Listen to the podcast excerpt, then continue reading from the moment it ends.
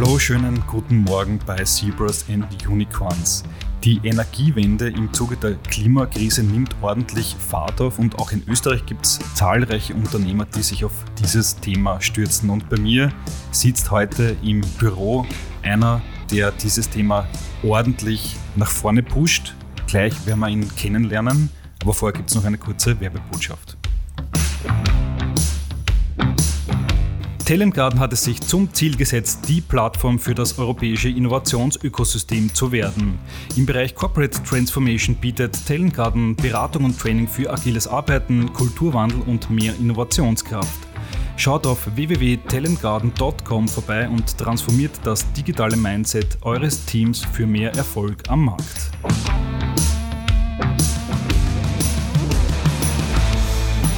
So, und jetzt geht's los. Jetzt begrüße ich recht herzlich Walter Kreisel, den Gründer und CEO von Niom, bei mir im Studio. Hallo Walter. Servus Jakob, schön, dass ich da sein darf. Ja, freut mich, dass du persönlich vorbeigeschaut hast. Es ist eine große Ehre, dich hier zu haben. Ähm, für unser Gespräch gibt es ja auch einen sehr, sehr schönen Anlass. Äh, Niom kürzlich eine Finanzierungsrunde abgeschlossen, 11 Millionen Euro fließen in deine Firma. Bevor wir zu dem Thema kommen, lass uns noch mal ganz kurz deine Firma vorstellen. Die ist natürlich einigen bekannt, aber auch ich wusste eigentlich gar nicht so genau, was ihr eigentlich macht. Äh, erzähl uns mal, was ist eigentlich am Ende das Produkt, das ihr auf den Markt bringt?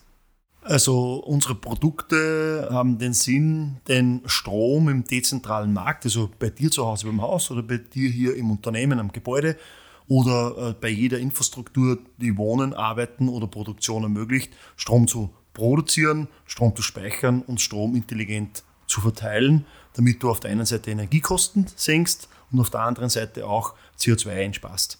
Und man kann sagen, das sind PV-Anlagen, Stromspeichersysteme und Ladestationen mit einer intelligenten Software.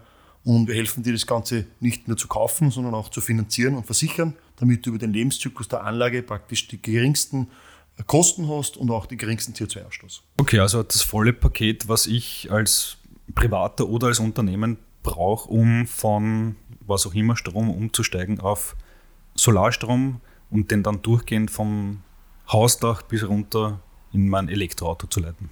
Genau, richtig. Bis heute äh, kennt man den Strom aus der Steckdose. Äh, sprich, man, der kommt dann vom Zähler äh, her vom Energieversorger. Und wir schauen, dass du vor Ort äh, so weit wie möglich viel Strom produzieren kannst, um den Strom, der vom Zähler kommt, vom entsprechenden Energieversorger, äh, reduziert wird, um drastisch Kosten zu sparen und auch eine gewisse Autarkie und bei Blackout-Schutz mit einem Stromspeicher entsprechend autark äh, dich selbst mit Strom zu versorgen. Und jetzt sind Investoren an Bord gekommen, äh, haben 11 Millionen Euro investiert kürzlich. Ähm, wer ist da an Bord gekommen und mit welchen Zielen ist das Ganze verbunden? Äh, es ist ja unsere mehr oder weniger zweite äh, Investmentrunde, die wir abgeschlossen haben. Die erste war eine Pre-Seed- und Seed-Runde in einer gemeinsamen, äh, in einem gemeinsamen ähm, Investitionsakt, wenn man das so nennen darf. Und da sind äh, tolle Unternehmer äh, mit an Bord gekommen, die uns geholfen haben, dieses Fundament zu bauen, um diese Investmentrunde Zentrum, äh, die wir jetzt gerade abgeschlossen haben, ähm, erfolgreich durchzuführen. Was wir, was bei uns im Unternehmen wichtig ist, ist, dass wir nicht nur die Software bauen, um diese dezentralen Systeme, also Gebäude, äh, entsprechend zu verbinden, um erstens die Inbetriebnahme zu beschleunigen und zweitens die Anlagen über ihre, über ihren Lebenszyklus zu überwachen, zu maintainen, damit die, die Servicekosten äh, bis zur Reparatur und äh, Versorgungssicherheit auch entsprechend gewährleistet sind und die Kosten gering sind. Und äh, diese äh, Software braucht auch Hardware. Und diese Hardware ist sehr kapitalintensiv, weil wir unseren Kunden nicht nur das für Kauf anbieten, sondern auch äh, für eine Finanzierung. Das heißt, wenn unser Kunde äh, ähm, die Anlage sich auf zehn Jahren rechnet, dann äh, bieten wir dem Kunden eine Mietkaufvariante auch auf zehn Jahren zum Beispiel an. Und äh, dieses Kapital müssen wir natürlich, um die Hardware zu sourcen, also von internationalen Komponentenherstellern äh, äh, zu äh, importieren und zu lagern, dann die Komponenten zu bauen, zu industrialisieren, dann auszuliefern. Also diese sehr lange Zeitspanne von zwischen 10 und 20 Wochen, wo sehr kapitalintensiv ist, um diese Produkte dann zu platzieren und zu betreiben. Und ähm, man kann sich vorstellen, diese Produkte haben eine Lebensdauer über 25 Jahre und wenn Sie die Produkte zweieinhalb Mal rechnen, dann ist für alle hier sehr viel dabei. also, und unsere Investoren sind praktisch die, die das Herz auf der richtigen Seite haben, um diese sehr kapitalintensiven Infrastrukturgüter in den Gebäuden zu platzieren, um auf der einen Seite eben die Energiekosten zu sparen, aber auch zu dekarbonisieren und damit natürlich für den Kunden und auch für die, die das Kapital bereitstellen, eine entsprechende Verzinsung äh, äh, bereitstellen. Kannst du da ein paar Kunden nennen, die auf eure Systeme setzen? Ähm, Gibt es Anwendungsbeispiele, die, wo du sagst, das sind äh, quasi so Best Practices, die du immer gerne erzählst? Äh, das eine Beispiel ist eine Verzinkerei, eine Stahlverzinkerei. Also die Stahlindustrie selbst ist sehr, sehr, äh, ähm, ähm, sehr, sehr, hat sehr, sehr großes CO2-Problem an sich, weil sehr viel Hitze notwendig ist. Und, äh, aber wenn ich Stahl dann veredle mit Zink, dann muss ich das in ein Zinkbecken geben und ein Zinkbecken wird mit Gas beheizt. Und äh, äh eine Verzinkerei muss sich ganz klar überlegen, ist in 15, 15 Jahren mein Stahl noch konkurrenzfähig gegenüber Holz zum Beispiel. Ja? Ist ein Stahlträger gegenüber einem Holzleimbinder konkurrenzfähig, weil äh, der Footprint dieses Produktes bis zum fertigen Einbau in einem Gebäude zum Beispiel ähm, einen zu hohen CO2-Footprint hat. Und eine Verzinkerei muss natürlich überlegen, wie kann ich meinen Gasofen, der das Zink flüssig hält, äh, umstellen auf elektrische Induktion, weil Elektrizität die einzige Form ist, die ich erneuerbar produzieren kann und damit so seinen CO2-Footprint reduziert. Und so haben wir eine riesengroße PV-Anlage, einen riesengroßen Stromspeicher, um diese Lastspitzen abzudecken. So, man kann sich vorstellen, so ein Induktionsofen, der schaltet alle fünf Minuten ein mit einem Megawatt Leistung. Und das ist bis jetzt nur mit Gas möglich gewesen. Und so haben wir eine Verzinkerei ähm, von Martin Kopf, ein Freund von mir, also die Firma Zinkbau, ähm, eine erste umgestellt auf eine elektroinduktive Verzinkerei. Es ist unglaublich energieaufwendig, aber somit ist auch eine Verzinkerei konkurrenzfähig. Ein einfacheres Beispiel ist zum Beispiel eine Bäckerei. Eine Bäckerei produziert im Jahr eine Million Semmel und wenn der Bäckerei hat äh, einen Gasofen, um die, den, den, das, das, Brot zu backen, das Semmel aufzubacken, und der muss ja auch dekarbonisieren, weil wenn der CO2-Footprint pro Semmel pro Jahr, den kann man ja runterrechnen, ja, also ein guter Betriebswirt weiß seine Kosten pro Semmel pro Jahr der muss ja nicht nur seine Allergene kennen, ja, da drinnen im Semmel, ja, sondern er muss irgendwann mal und sehr früh, nachdem der Green Deal und CO2-Taxonomie ja kommen wird, das ist eine Einbahnstraße, ja, muss er wissen, wie viel CO2-Footprint hat mein Semmel. Und wenn dann sein Semmel aufgrund der Tonnen CO2 mit seinem Gasofen nicht mehr konkurrenzfähig ist, dann wird ein anderer Bäcker, der auf Elektrizität umstellt, entsprechende Vorteile haben, ja, wirtschaftliche Vorteile. Das heißt, ob jetzt der Bäcker will oder nicht, ja, ob der seinen Gasofen schon refinanziert hat, weil er den vielleicht vor zehn Jahren nur mit einem Kredit gekauft hat, muss er sich überlegen. Aber wenn er nicht umstellt, hat er ein echtes Problem. Aber wenn der umstellt auf einen Elektroofen, dann kann er davon vieles mit Solar am Dach und an der Fassade, mit einem Stromspeicher entsprechend speichern, uns bereitstellen und somit auch seine Anschlusskosten reduzieren und umstellen, um sein konkurrenzfähiges Semmel noch am Markt anzubieten. Und das muss man sich vorstellen, ähm, ähm, trifft neben der Elektromobilität, wo jede Wohn- oder Arbeitsinfrastruktur oder jede Tiefgarage den Fahrzeugen ähm, ähm, Strom anbieten wird, ja, ist das natürlich eine unglaubliche Challenge, alle diese Bestandsgebäude, ob du wohnst oder arbeitest oder produzierst, und alle neuen Gebäude entsprechend auszustatten. Mhm. Das war mir jetzt gar nicht so bewusst, aber das heißt, du bist ja in einem Riesenmarkt unterwegs. Also jeder, der in irgendeiner Art und Weise Energie braucht, wird vielleicht dich mal brauchen, eigentlich. Richtig. Ähm, das, das, ähm, was uns von vornherein klar war, wir wussten nicht, dass es so, so kompliziert ist äh, und so extrem aufwendig. Ja. Äh, aber ähm, in, in, in, vor drei, vier Jahren haben viele Freunde auch aus der Startup-Szene gesagt, äh, bau nur irgendeine Technologie und dann machst du einen Exit und das kannst du irgendwann verkaufen, im besten Fall einen Energieversorger, weil die brauchen das dann genau das, was du da machst, also eine Nische, such dir Fokus, Fokus, irgendein ähm, und wir haben gesagt, nein, wir, wir wollen neben dieser Hardware auch diese Software, also man kann sich vorstellen, so wie Google Android hat und ihr Pixelphone, haben wir Intuity als Betriebssystem und Neum als Hardware und bieten jetzt auch mit dem dritten Vertical auch die Finanzierung an für unseren Kunden, damit er praktisch ohne einen Versorger, der zentral ist, ja, mit Kapital auszustatten und mit der Software und den Produkten diese Umstellung heute schon ähm, ermöglichen kann. Mhm. Das heißt, du und deine Firma seid die großen Herausforderer von, ich weiß nicht, äh, den großen Energieversorgern, Verbund und wie sie alle heißen. Na, die, machen ja, die machen ja auch einen guten Job. Also die Energiewende an sich, also die Umstellung von fossilen auf Erneuerbare, also die einzige Chance zu dekarbonisieren, ja, unser CO2-Thema in den Griff zu kriegen, äh, ist so, dass die großen Energieversorger eine Riesenaufgabe haben, auch bei Zentralkraftwerken, also bei den großen Kraftwerken, äh, um hier auf Wind, Wasser- und Sonnenkraftwerke umzustellen. Und das ist auch mega kapitalintensiv. Ich, ich sage jetzt einmal, 2040, wenn wir zurückschauen, wird es sehen, dass Großkraftwerke, Gas, Kohlekraftwerke ähm, äh, äh, alle abgeschaltet wurden. Die sind umgestellt worden auf große erneuerbare Kraftwerke. Äh, und das war natürlich eine Riesen-Challenge neben den Kabeln, die alle notwendig sind, also die großen Netze.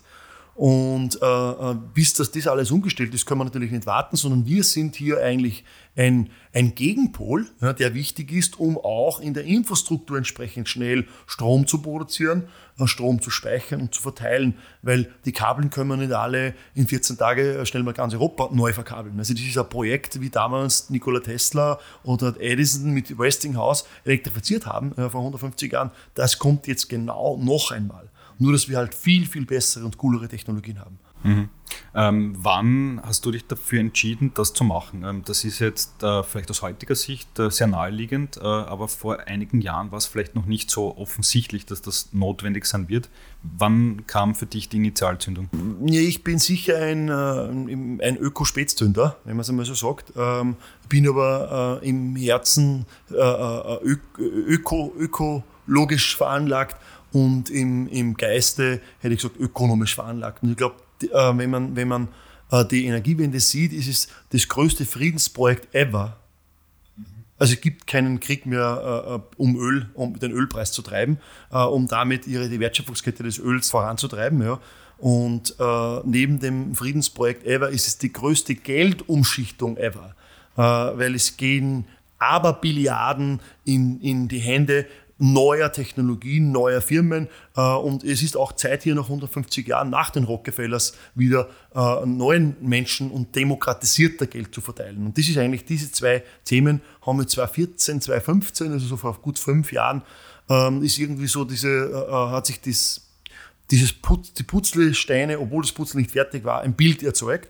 Und da haben wir gesagt, wir wollen hier ein, ein, ein, ein, ein Technologiekonzern werden, also Konzern im Sinne von äh, ähm, großen Impact und, und äh, äh nicht vielleicht von Personen. Ich sage, äh, ich glaube, ein Unternehmen muss nicht mehr wie 1000 Leute haben. Also, wenn man neuen Methoden folgt, ich weiß nicht, warum eine Firma 5000 Leute braucht. Also zumindest heute weiß ich es noch nicht. Ja. Aber und dort ist diese Putzelbausteine, die man halt, viele hat man erst gespürt und manche hat man schon gesehen und drei waren halt zusammengesteckt, haben damals vor fünf Jahren ein Bild erzeugt. Und, und, ähm, und ich habe Gott sei Dank die Partner gefunden. Also die Partner sind vor allem unsere Elektriker, die unsere Produkte einsetzen, sind unsere Mitarbeiter, äh, sind unsere Investoren äh, und auch die, die uns, so wie du, auch die sagen, hey, erzähl was, äh, das ganze Thema bis zur Education, bis zur, dass, wir, dass die Leute auch verstehen, was wir tun. Okay, das ist ein wirklich starker Gedanke, äh, die Energiewende als riesengroßes Friedensprojekt äh, den muss ich mir auf jeden Fall behalten. Das ist äh, wirklich ein, ein, cooler Gedanke. Vergiss nicht, mich zu zitieren, sonst aber darfst du ihn gern behalten. Definitiv. Wir haben es ja jetzt auch auf Band, äh, also äh, das gehört auf jeden Fall dir. Ähm, denkst du wirklich, dass das passieren wird? Das heißt quasi, die, die Ölkriege, die wir in den letzten Jahrzehnten gesehen haben, die werden verschwinden oder wird es dann aber trotzdem vielleicht neue Konflikte geben um die besten Standorte für Solarenergie, Windenergie, was auch immer? Also die Konfliktpotenziale werden wahrscheinlich nicht weniger, sondern mehr aber sie sind von der Auswirkung wahrscheinlich kleiner. Äh, und weil die Menschen durchaus intelligenter werden. Äh, und das auch exponentiell. Und ich glaube, das ist äh, ein Thema, ähm, wo wir, wo wir nicht vergessen dürfen, dass Öl ist ja nicht endlos und erneuerbare Energien sind endlos. Das heißt, ähm, die zentral verteilte Wertschöpfungskette mit endlosen Rohstoffen ist natürlich ein mega einfaches Geschäftsmodell. Also du verbrennst es und es weg und musst es wieder verbrennen. Bei erneuerbaren Energien ist es ein bisschen komplizierter, weil sie sind äh, richtig, wir haben unterschiedlich viele Sonnenstunden, ähm, aber, aber äh, sie, sie, selbst schickt keine Rechnung, die Sonne, der Wind oder das Wasser. Und diese, äh, äh diese Konfliktpotenziale, die mehr sind, aber viel weniger sind, sind wahrscheinlich auch einfacher zu lösen. Okay. Ähm, du hast vorher so den Namen auch schon äh, genannt, äh, oder zumindest die, den Markennamen. Wir reden natürlich von Tesla. Ähm, ist der Elon Musk einer, der dich begeistert oder der vielleicht sogar ein Vorbild ist oder, oder gibt es andere Inspirationsquellen? ich bin ein Tesla-Fan zweiter Stunde. Äh, bin jahrelang auch selbst einen Tesla gefahren, war jetzt einmal ein anderes Elektroauto, das mir auch sehr viel Spaß macht. Ähm, ich, ich, finde Tesla cool, was diese Truppe an Menschen schafft, wie, sich die, wie, wie, die, wie die wachsen und, und kommunizieren. Ähm, der Elon ist natürlich ein bisschen der Freigeist. Ja? Also ähm, äh, würde den gerne mal kenn selbst kennenlernen. Was ich, also alles gut, was ich an ihm kritisiere, ist, dass äh, er eigentlich glaubt, er muss alles selbst machen und muss, äh, wo ich glaube, dass es wichtiger ist, dass man auch andere mit hinaufhebt. Ja? Ähm, also wenn er das Gesicht für Tesla ist, das ist gut für SpaceX, wird das auch sein, aber er muss es nicht für alles eine anderen Innovationen sein, äh, weil es gibt äh, äh, auch andere coole Typen in deiner Umgebung, also so wie es auch bei uns ist, die, die, die ebenfalls ähm, mitpartizipieren dürfen. Ähm, und aber was schon, was ich schon witzig finde, ist, ähm, dass er nach amerikanischen Regeln auch gezeigt hat, dass Verrücktheit irgendwo ähm, äh, Früchte trägt. Äh, der, der, Mann war halt jetzt auch ein paar Wochen der reichste Mensch der Erde und ist aber eigentlich vor Monaten noch irgendwie äh, äh, kurz vor der größten Pleite des Jahrhunderts gestanden, wenn man den Medien äh, Glauben schenken kann. Ja. Und aber äh, hier auch nur zum größten Friedensprojekt. Ähm, es wird ja gemunkelt, dass der größte Investor, und das ist in Amerika, in Amerika nicht unüblich, äh, bei Tesla das Verteidigungsministerium ist. Ähm, und wenn man schaut, wer hat denn den Bin Laden oder wer hat denn den Hussein äh, und die ganzen Krisen, die irgendwie verursacht. Und jedes Mal, ich bin jetzt 42 Jahre alt, und wenn im Fernsehen äh, ähm, irgendeine Ölbohrinsel brennt hat, ist der Ölpreis nach oben gegangen. Und wer hat den Krieg angezettelt?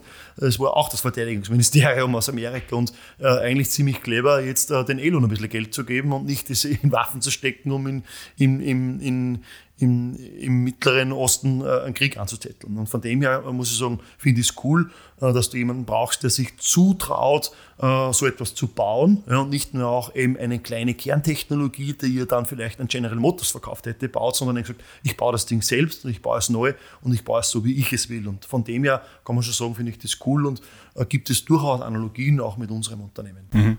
Das heißt, eine Analogie wäre, dass du die Firma nicht irgendwann mal verkaufen willst, sondern durchmarschierst bis zum Börsengang zum Beispiel. Sicher, man, wenn man äh, in der Sandkiste spielt, äh, ist also ein Börsengang wahrscheinlich ähm, schon eines der, der Ereignissen, die vor allem äh, mit dem Team, äh, mit den Investoren, äh, also äh, für alle ein riesengroßer Meilenstein ist. Vor allem, ähm, weil, weil die Börse eine Komplexität mehr hat, denn die Börse selbst hat ja eigentlich keine Kunden. Das heißt, wenn du mit einem Strategen äh, an die Börse gehst, das war der beste Case, weil der Stratege bringt eine 10 Millionen Kunden mit und äh, äh, Kapital, um den Börsengang zu vollziehen. Ähm, aber wenn du halt einen strategischen Exit machst, dann bist du halt in dieser Klammer Strategen und der hat dann auch Kunden, aber du bist halt dann nicht am Kapitalmarkt. Ja? Und ich sage mal, das Geld äh, ist ein mathematisches äh, Konstrukt und eine mathematische Energie ist ein mathematisches Konstrukt. Und in Summe ist es äh, äh, nicht ein Cleantech-Unternehmen, vielleicht auch ein Fintech-Unternehmen. Und diese Kombination, jetzt den Schritt von uns von B2B in Richtung B2C äh, mit den richtigen Produkten, dass jetzt der Endkunde das versteht, das ist der große Meilenstein, der jetzt vor uns äh, äh, äh, steht. Und das hier mit, mit Freistadt, unserem Headquarter hier in Wien, mit unserer Niederlassung, mit dem Büro in München und auch mit dem neuen Büro in der Schweiz, hier mal im Dachraum für 120 Millionen Kunden äh, einen Dienst zu verrichten, um denen die Energiewende ein Stück näher zu bringen und dabei auch einen ökonomischen, also sprich äh, ähm, äh, finanziellen Aspekt äh, äh, damit befördern, nicht nur einen ökologischen. Mhm. Ja, über die Unternehmenskunden haben wir schon geredet. Der, der B2C-Kunde, also der Endkunde, so wie ich einer sein könnte, was könnte der bei euch in Zukunft bekommen? Also der B2C-Kunde, ähm, äh, der ein, ein, ein Dach hat äh, und ein Haus, der kann sich bei, unseren, bei unseren Partnern einen Stromspeicher kaufen und eine Software. Den verbinden wir mit modernen Tools und Features und Services, so dass er seinen Stromspeicher, seine Ladestation effizient und günstig betreiben kann. Also viel günstiger wie Strom vom Netz und vor allem, wo die Herkunft klar ist, wo der Strom herkommt und wie sauber der ist. Das ist das eine. Wenn du aber in Zukunft in einer Wohnung wohnst, äh, kein Dach hast und keinen Speicher hast und vielleicht auch keinen Führerschein besitzt, weil du dich öffentlich bewegst, das ist was sehr CO2-Footprint förderlich ist, ja, aber trotzdem mitmachen willst und trotzdem dein, dein Kapital, das du äh, verdienst, ja, investieren möchtest, dann kannst du in Zukunft bei uns auch eine Solaranlage, einen Speicher kaufen, also einen virtuellen Solaranlagenspeicher kaufen und die gleiche Einsparung generieren in Form von CO2 und Geld auf deiner Stromrechnung, äh, wie wenn du ein Haus besitzt und eine echte PV-Anlage besitzt. Und das zu kombinieren, äh, ist eigentlich einer der großen Ziele, die wir haben in den nächsten 18 Monaten, jedem den Zugang mit seinem Kapital zu ermöglichen, um daran teilzunehmen. Noch eine Frage zu dir. Ähm, ich habe auf deiner Webseite ein bisschen deinen Lebenslauf durchgescrollt und äh, du kommst ja eigentlich aus dem Sport, wenn ich es richtig verstanden habe. Wie kam dann der Schritt ins Unternehmertum? Ähm, ich, ich, bin in einem Familienunternehmen groß geworden und danke äh, da meinen Eltern äh, und, und, meinem Onkel, meiner Tante. Äh, das war eines der größten Learnings, die ich gehabt habe und war eine ganz spannende Zeit. Und äh, mit 30 Jahren äh, war dann Sport für mich sehr wichtig, also äh, Laufen und Radfahren. Ähm, und habe mich dann aber dazu entschlossen, am zweiten Bildungsweg ein MBA zu machen und bin dann sehr viel in Amerika gewesen. Das hat, hat unglaublichen Drive hat man, habe ich da gekriegt und habe mich dann eigentlich nach einem MBA-Studium äh, selbstständig gemacht, habe Haus gebaut, äh, habe dann meine Zwillinge bekommen und bin dann eigentlich vom, ich habe angefangen mit Steckdosen zu verkaufen von zu Hause aus. Also ich habe dann so einen kleinen Online-Shop gebaut und Lichtschalter, ja, also äh, und habe dann ein APU gegründet ja, und ähm, sind dann so auf 17 Leute gewachsen, haben uns zuerst mit Gebäudeautomation beschäftigt und haben den Leuten eigentlich geholfen, dumm zu sparen. Also wir haben echt geglaubt, dass irgendwelche Smart Home Technologien, Lampen ein ausschalten, Geschirrspüler ansteuern und Waschmaschinen und irgendwie Jalousien hoch runter zu fahren, äh, dass das irgendwie ähm, sich jemals rechnen würde. Ja. Aber wir haben gesehen, das ist, produziert außer Kosten nichts ja, und das ist vielleicht irgendein lästiges Gimmick, ein Gadget und sind dann, äh, haben dann äh, Energie, über die Energieeffizienzmaßnahmen, tatsächlich über Wärmepumpen, Solaranlagen, das zu steuern mit der Software, sind wir eigentlich dazu gekommen, äh, es braucht unähnlich coole Software, viel mehr Cloud-Software, viel mehr Applikationen. Und einer meiner Kunden, der heute ein äh, sehr erfolgreiches Unternehmen an der Nasdaq gelistet hat aus Österreich, äh, der aus der Software kommt, der unlängst auch bei dir im Podcast war. Richtig. ja, äh, der hat gesagt, hey Walter, du musst es anders denken und, und hat mir sehr viele Tipps gegeben und hat dann auch bei uns investiert. Äh, also seine Frau hat bei uns investiert, die ist auch äh, im Aufsichtsrat, bin ich sehr froh drüber bin. Ähm, ähm, und und, und dann haben wir das Ding neu zu denken ge gebracht und haben dann ähm, äh, überlegt, wie können wir äh, das Modell von, ich nenne es jetzt, äh, äh dumm sparen in Richtung intelligent verschwenden. Äh, es ist ja immer so, dass in sehr vielen äh, Wohlstandsländern wie, wie Österreich oder auch ganz Europa der barrierefreie Konsum oder der bedingungslose Konsum ein wesentlicher Faktor ist. Und dazu gehört Elektrizität. Und wenn ich das selbst produzieren und speichern kann und praktisch dann egal ist, ob ich heize oder kühle oder theoretisch, dann ist es die Frage, es ist zwar nicht energieeffizient, ja, aber es ist wird trotzdem wirtschaftlich und dekarbonisieren. Und so sind wir halt dann dahin gekommen, ähm, Anbieter von Stromspeichern, Ladestationen und intelligenter Software zu werden und, und auch das Kapital bereitstellen, um schlussendlich den privaten und Gewerbekunden dabei zu helfen, ihren Strom selbst zu produzieren, zu speichern und intelligent zu verteilen. Super. Walter, vielen, vielen Dank fürs Gespräch und vor allem vielen Dank für diesen, finde ich, genialen Gedanken, die Energiewende als größtes Friedensprojekt äh, der Menschheit. Danke fürs Gespräch. Danke auch. Ja, das war Walter Kreisel, Gründer und CEO von NIUM, einem sehr, sehr starken, aufstrebenden Cleantech-Unternehmen aus Österreich. Das war's von unserer Seite heute. Vielen Dank fürs Zuhören und bis zum nächsten Mal, wenn wir uns wieder mit spannenden Gästen bei Zebras and Unicorns melden. Bis dann und ciao.